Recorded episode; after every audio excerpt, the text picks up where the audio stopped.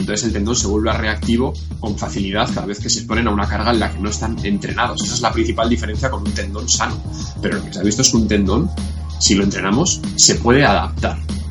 De la forma en la que no se va a adaptar es sintetizando nuevo colágeno, que es lo que parece que, todo el mundo quiere conseguir, ¿no? Cuando hacemos ejercicio de alta carga, estimulamos la síntesis de colágeno.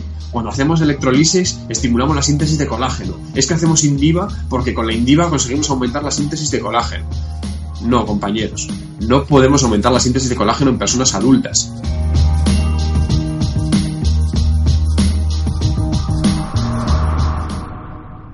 Te doy la bienvenida a Fisiopodcast la plataforma divulgativa de fisioterapia donde ocasionalmente tenemos la oportunidad de sentarnos a charlar con diferentes profesionales del sector. Muy buenas compañeros y compañeras, mi nombre es Rubén Hernández y para mí, como siempre, pues es un auténtico placer estar en un episodio más de la Radio Fisio Podcast.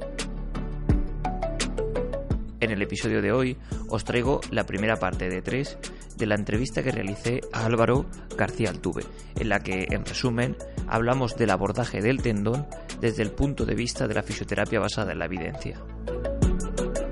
Los puntos específicos que tratamos en la entrevista de hoy es pues una pequeña autopresentación y de dónde viene su interés por las tendinopatías. Pasaremos a, dar una definición, a comentar la prevalencia y la importancia de las tendinopatías en la práctica clínica y terminaremos comentando de manera extensa eh, las características histológicas y o fisiopatológicas específicas que tiene el tendón. Antes de pasar con el episodio, un mensaje rápido para nuestro patrocinador, Ecufis, empresa de formación que te trae la ciencia a tu práctica clínica. Para más información, puedes buscarlos en redes sociales o a través de su página web. Os dejo con la primera parte de la entrevista, Espero que la disfrutéis tanto como nosotros hicimos grabándolo y que saquéis algo en claro de cara a mejorar vuestra práctica clínica.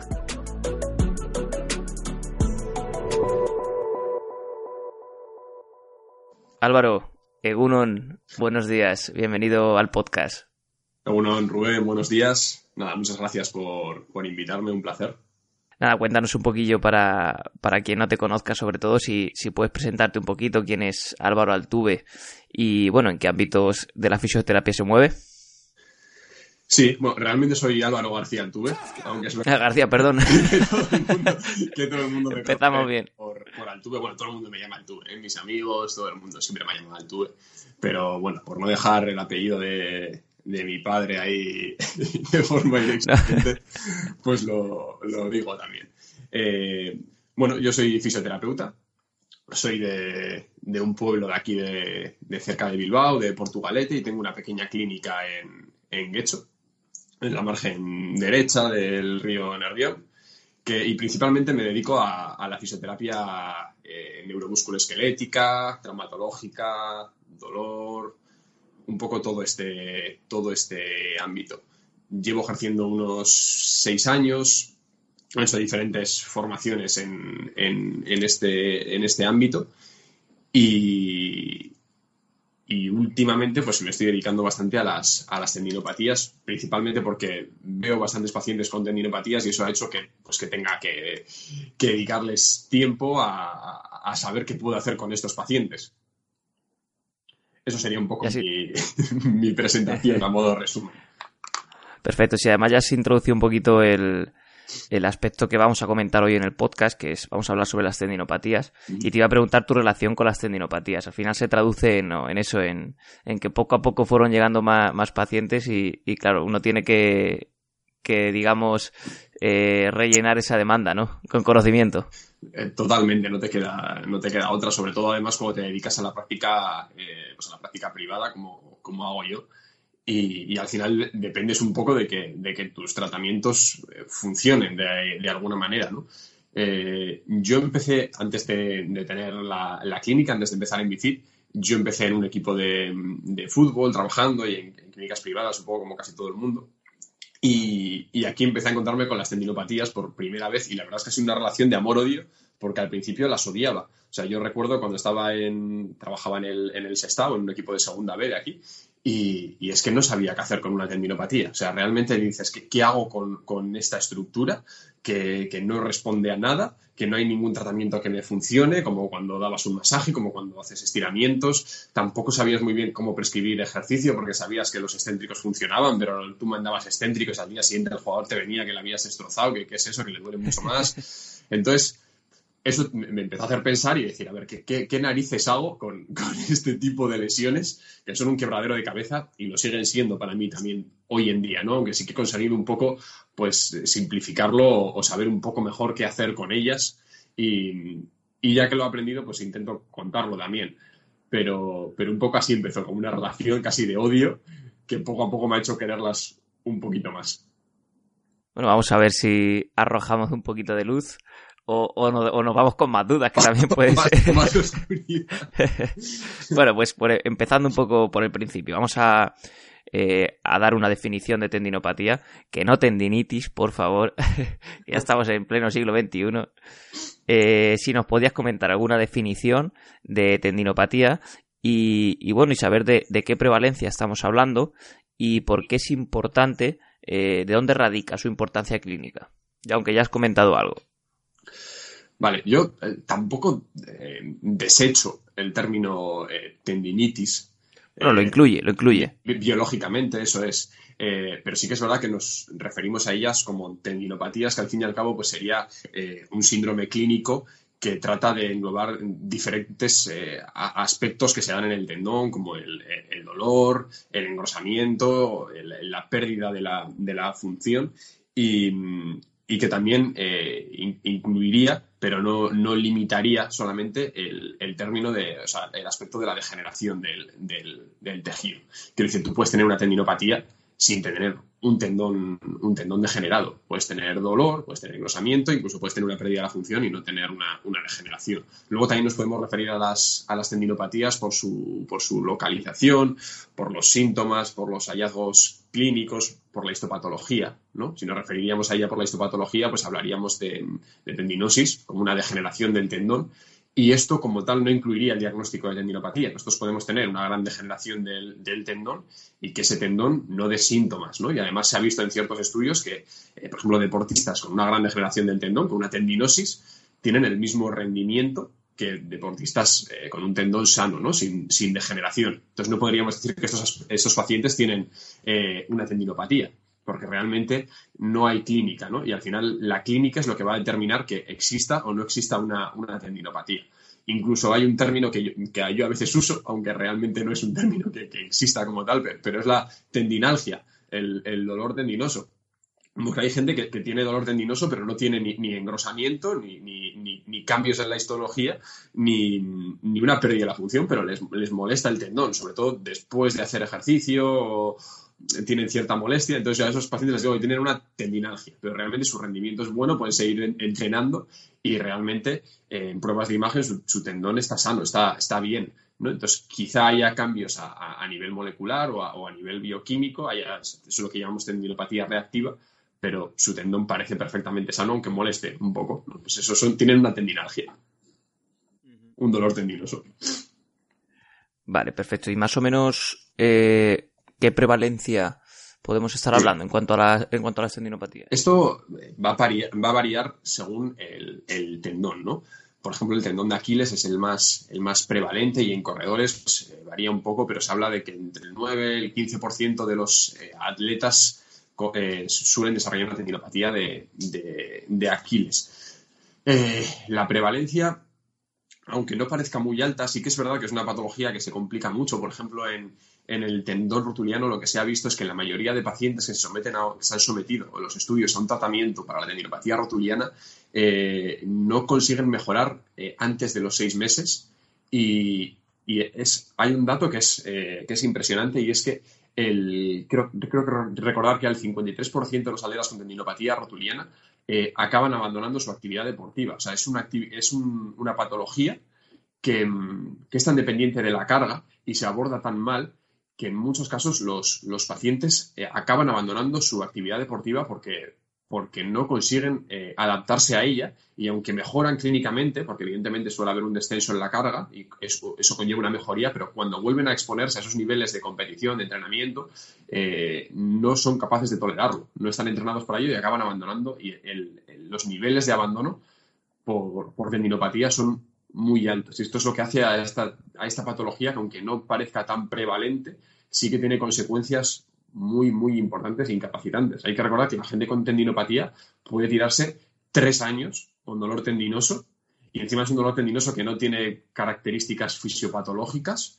o ese dolor nociplástico del que hablamos, porque es un dolor muy nociceptivo, pero se tiran tres años con ella si no se aborda de forma correcta cada vez que se exponen a una carga que no, que no toleran ahí yo creo que radica su importancia total en cómo te limita las, bueno, ya no solo el rendimiento deportivo, sino las actividades del día a día. Totalmente. Y, en cómo se mantienen el tiempo, cómo pueden durar tanto.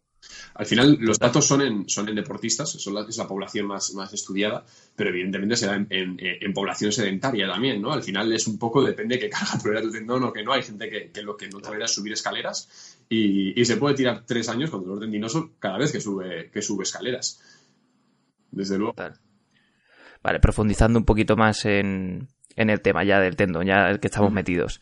Eh, ¿Qué principales, principales, así de manera general, características eh, histológicas podríamos destacar del tendón, así como sus características fisiopatológicas respecto a otros tejidos, así de manera general, dando alguna pincelada?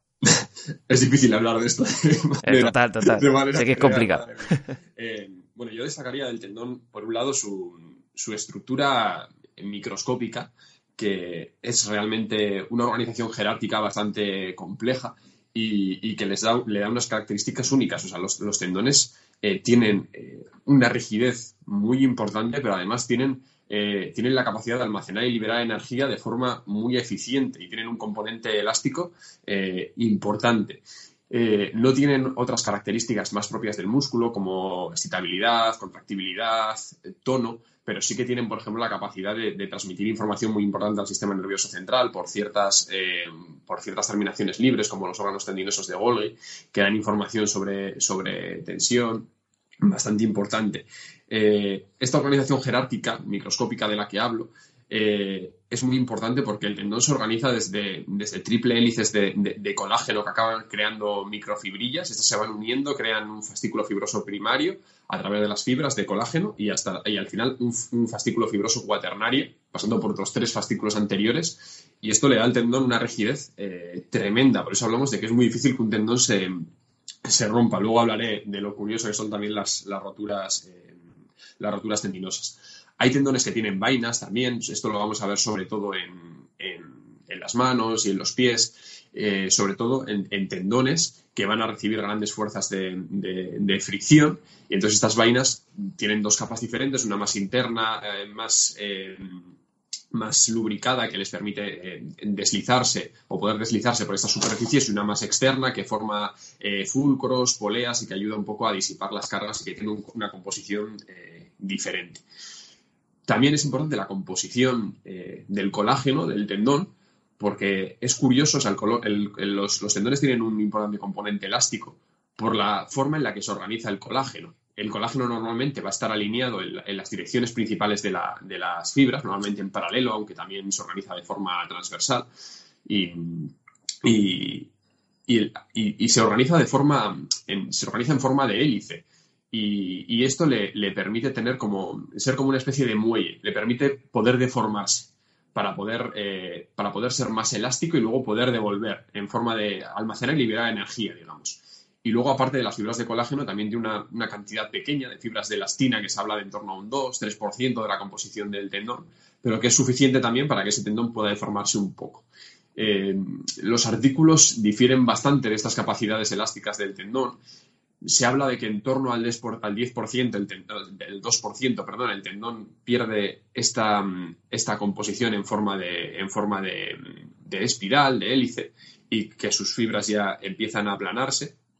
Se habla de que hasta el 4% de tensión, todo esto se ha, estudiado en fibras de colágeno, que es un poco la, unidad más, pequeña que podemos ver microscópicamente en un tendón y que se puede poner a, a prueba de forma, de forma mecánica Se ha visto que, por ejemplo, con un 4% de deformación, el tendón podría volver otra vez a su, a su forma basal, normal, podría devolver esa energía y que por encima del 4% podríamos empezar a ver eh, pequeñas, pequeños fallos microscópicos. Y que a partir del 8-9% hablaríamos ya de roturas o fallos macroscópicos de lo que ya conocemos como roturas. Esto al final se ha estudiado en fibras de colágeno de, animales o de, o, de, cadáveres y no sabemos si exactamente eh, es, es así, pero bueno, es lo que, es lo que pensamos. Lo, lo, importante es saber que el tendón se puede deformar y puede devolverte esa energía otra vez. En cuanto a la histología, también es importante que el tendón tiene una matriz extracelular que va a cumplir funciones muy importantes, sobre, todo cuando hablemos de, detectar cargas. En esta matriz vamos a encontrar ciertas eh, glucoproteínas, glucosaminoglicanos, proteoglicanos y pegadas a las fibras de, colágeno también vamos a encontrar las, células tendinosas, que son para mí la parte más eh, importante del tendón, los tenoblastos y los tenocitos. Los tenocitos serían esos tenoblastos ya eh, más maduros que encontraríamos en personas adultas que van a ser los encargados, o la función más importante para mí de estos eh, tenocitos va a ser eh, que van a ser los encargados de, sintetizar los materiales de, la matriz extracelular y, el propio colágeno. Y luego tienen una función muy importante detectando las cargas que, a las que exponemos al tendón y respondiendo a ellas. Estas células eh, van a estar organizadas en la dirección, o sea, pegadas a las fibras de colágeno y organizadas en la dirección de estas fibras, y unidas mediante unas cadenas que conocemos como cadenas de, de Rambier y son capaces de comunicarse, de comunicarse entre ellas. Se comunican porque están, porque están unidas. Y estos procesos de comunicación van a ser muy dependientes de, la carga a la que nosotros exponemos. Todo lo que pasa en el tendón va a ser dependiente de la, de la carga. Y cuando estos procesos de comunicación entre las células o cuando la respuesta de las células a la carga no sea la correcta, parece que es lo que empieza a desencadenar este proceso eh, fisiopatológico que, llamamos. ¿Te está gustando el contenido? Si es así, recuerda que puedes dejarnos tu me gusta y una valoración en iTunes. No te llevará más de dos minutos y ayudas a que Fisio Podcast, el podcast de la fisioterapia sin apellidos y conciencia, llegue a mucha más gente. No te entretengo más. Volvemos con el episodio.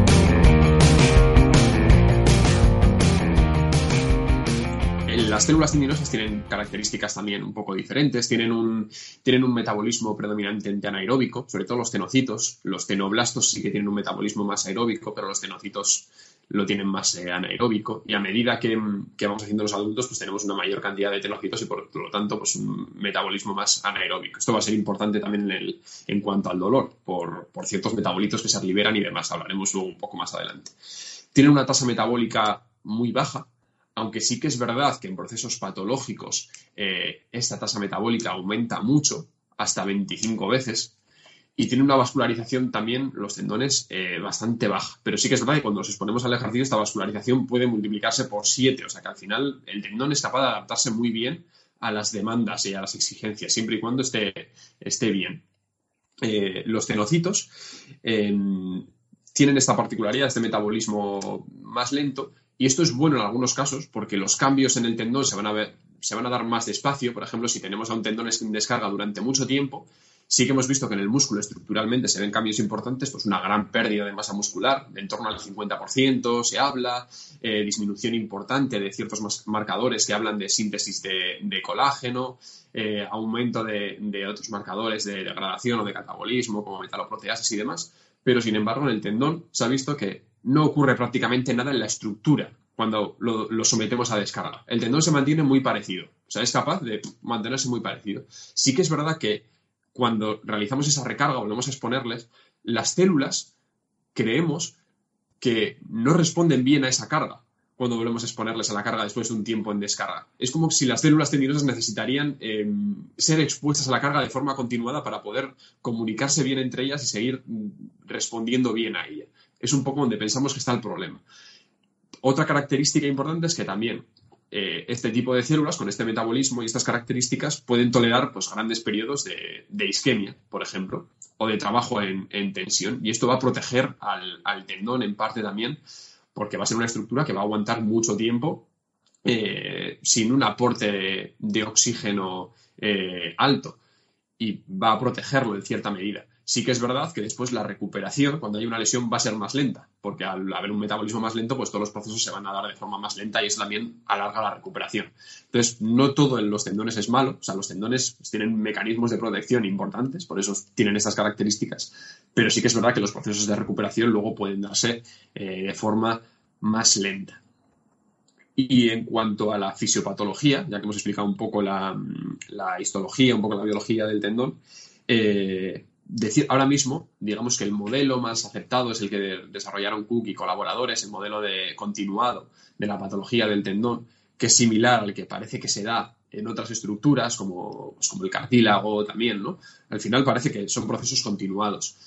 Eh, se habla de tres fases diferenciadas eh, clínicamente, histológicamente, y también se habla de que el tratamiento puede ser diferente en cada una de ellas. Eso ya, pues seguramente sea bastante discutido pero, sí que se habla de tres fases. Una primera fase reactiva, que sería la fase inicial, y sería una fase reversible en la que todavía no hay cambios estructurales importantes, pero sí que hay una hiperactividad celular, una respuesta celular aumentada, y se va a dar siempre que expongamos al tendón a una carga eh, mayor de lo habitual, a una carga a la que no está adaptado. ¿Vale? No lo he dicho, porque, pero sí que es verdad que también la infraestimulación del tendón también puede eh, generar procesos eh, catabólicos y, de degradación. ¿no? Se ha visto que cuando no exponemos a un tendón a cargas, también aumentan ciertos marcadores de, degradación e incluso, incluso síntesis de, ARN eh, mensajero de colagenasa y, ciertas, ciertos marcadores genéticos que hablan de que, de, que hay problemas en, en, el tendón. Pero bueno, siguiendo con esto, cuando nosotros expongamos a un tendón a una carga que no tolera bien, eh, pueden iniciarse ciertos procesos eh, patológicos que van a estar eh, condicionados por este aumento de la actividad celular, con un aumento de, la cantidad de células y sobre todo se habla de que hay una liberación o un aumento de la síntesis de, de proteoglicanos grandes. Los proteoglicanos son unas em, son unas glucoproteínas que tienen eh, una función eh, principalmente estructural. Las células lo, van a liberar cuando sometemos a esta carga alta porque, porque quieren cumplir ciertas funciones estructurales de mantenimiento. Pero esta liberación de, de proteoglicanos grandes eh, hacen que el tendón se hinche, porque esos proteoglicanos son hidrófilos y atraen agua y el, y el, tendón llega a tener hasta un 19% más de agua de la que suele tener. Hay que pensar que el 70% del, del tendón prácticamente es, agua. Pues imaginaos si todavía aumentamos un caso un 20% más la cantidad de agua. El tendón se hincha mucho. Em, este proceso también va a generar que las células tendinosas dejen de comunicarse bien eh, entre ellas porque, porque mm, se van a separar, no van a tener una buena comunicación y esto puede dar lugar a que este proceso fisiopatológico eh, se extienda porque si no hay una buena comunicación entre las células no va a haber una buena respuesta a la carga. Las células tienen que ser capaces de identificar la carga y responder ante ellas. Y la pregunta suele ser, ¿cómo identifican las células tendinosas eh, la carga? Pues la identifican mm, por medio de, unas proteínas llamadas integrinas que tienen en, las paredes celulares y estas eh, de los tenocitos y estas integrinas están unidas a ciertos componentes de la matriz extracelular, a proteoglicanos, a, fibronectina, que es un tipo de proteínas. Y, cuando la matriz extracelular se deforma, porque les ponemos al tendón una carga, eh, las integrinas captan estos movimientos de, los proteoglicanos y la fibronectina y son capaces de transmitir esta información al interior de la célula hasta el núcleo para que se dé una respuesta a este cambio en la, en la carga, lo que conocemos como mecanotransducción. Pues cuando entramos en esta fase reactiva, la comunicación entre las células se ve afectada, hay una respuesta celular aumentada, eh, hay una mayor cantidad de agua, se separa, hay una pequeña separación de, las, de, las, fibras de colágeno entre ellas, y esto empieza a condicionar la comunicación de las células y por lo tanto la respuesta a la carga también se ve condicionada. Se empiezan a, liberar eh, ciertos, ciertas sustancias que, químicas que pueden generar dolor, ciertas moléculas de, comunicación entre las células que también pueden generar dolor. Y esto es lo que conocemos como fase eh, reactiva. Es una fase que, al no haber cambios estructurales importantes, eh, es reversible.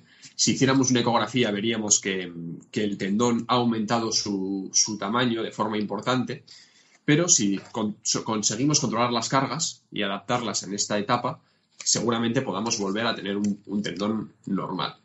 Sin embargo, si esto progresa, pues ya entraríamos en la siguiente fase a la que denominamos eh, tendón eh, desestructurado. Esta es una fase que normalmente si no hay una fase reactiva no genera síntomas, no genera clínica, como la fase reactiva que, genera bastante, bastante clínica, y es la que no nos solemos encontrar en consulta, porque evidentemente cuando el tendón no duele, pues los pacientes no acuden a consulta. Entonces, no solemos ver esta, esta, esta fase normalmente en consulta. La que sí nos solemos encontrar es lo que llamamos la tercera fase, que es ya un tendón degenerado, son tendones que llevan bastante tiempo eh, dentro de esta fase patológica en la que no han conseguido adaptarse a las cargas y en las que se, ha dado, se han dado procesos catabólicos mayores a, los procesos eh, anabólicos o de reparación. Y sobre todo nos la vamos a encontrar cuando dentro de esta fase de, degeneración haya eh, una fase reactiva. En los tendones nos podemos encontrar las tres fases dentro del mismo tendón. ¿vale? Pero la que nos vamos a encontrar en consulta normalmente es esta fase degenerativa con una fase reactiva. Es un tendón que ya está, que ya está degenerado, que hay una degradación importante de la matriz extracelular, una separación eh, del colágeno, una respuesta celular aumentada. Normalmente nos encontramos también neovascularización y síntesis de, nuevos vasos sanguíneos, de, de neovasos. Y dentro de ese tendón cuando volvemos a exponerlo a la carga, se da una fase reactiva.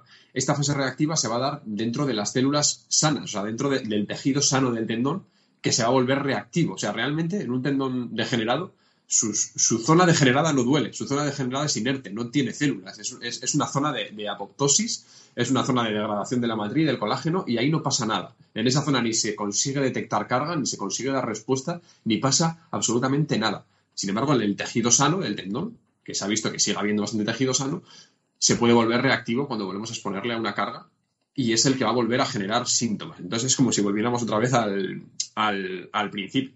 Evidentemente, esta, tercera fase, si hablamos de, la estructura, ya no va a ser reversible.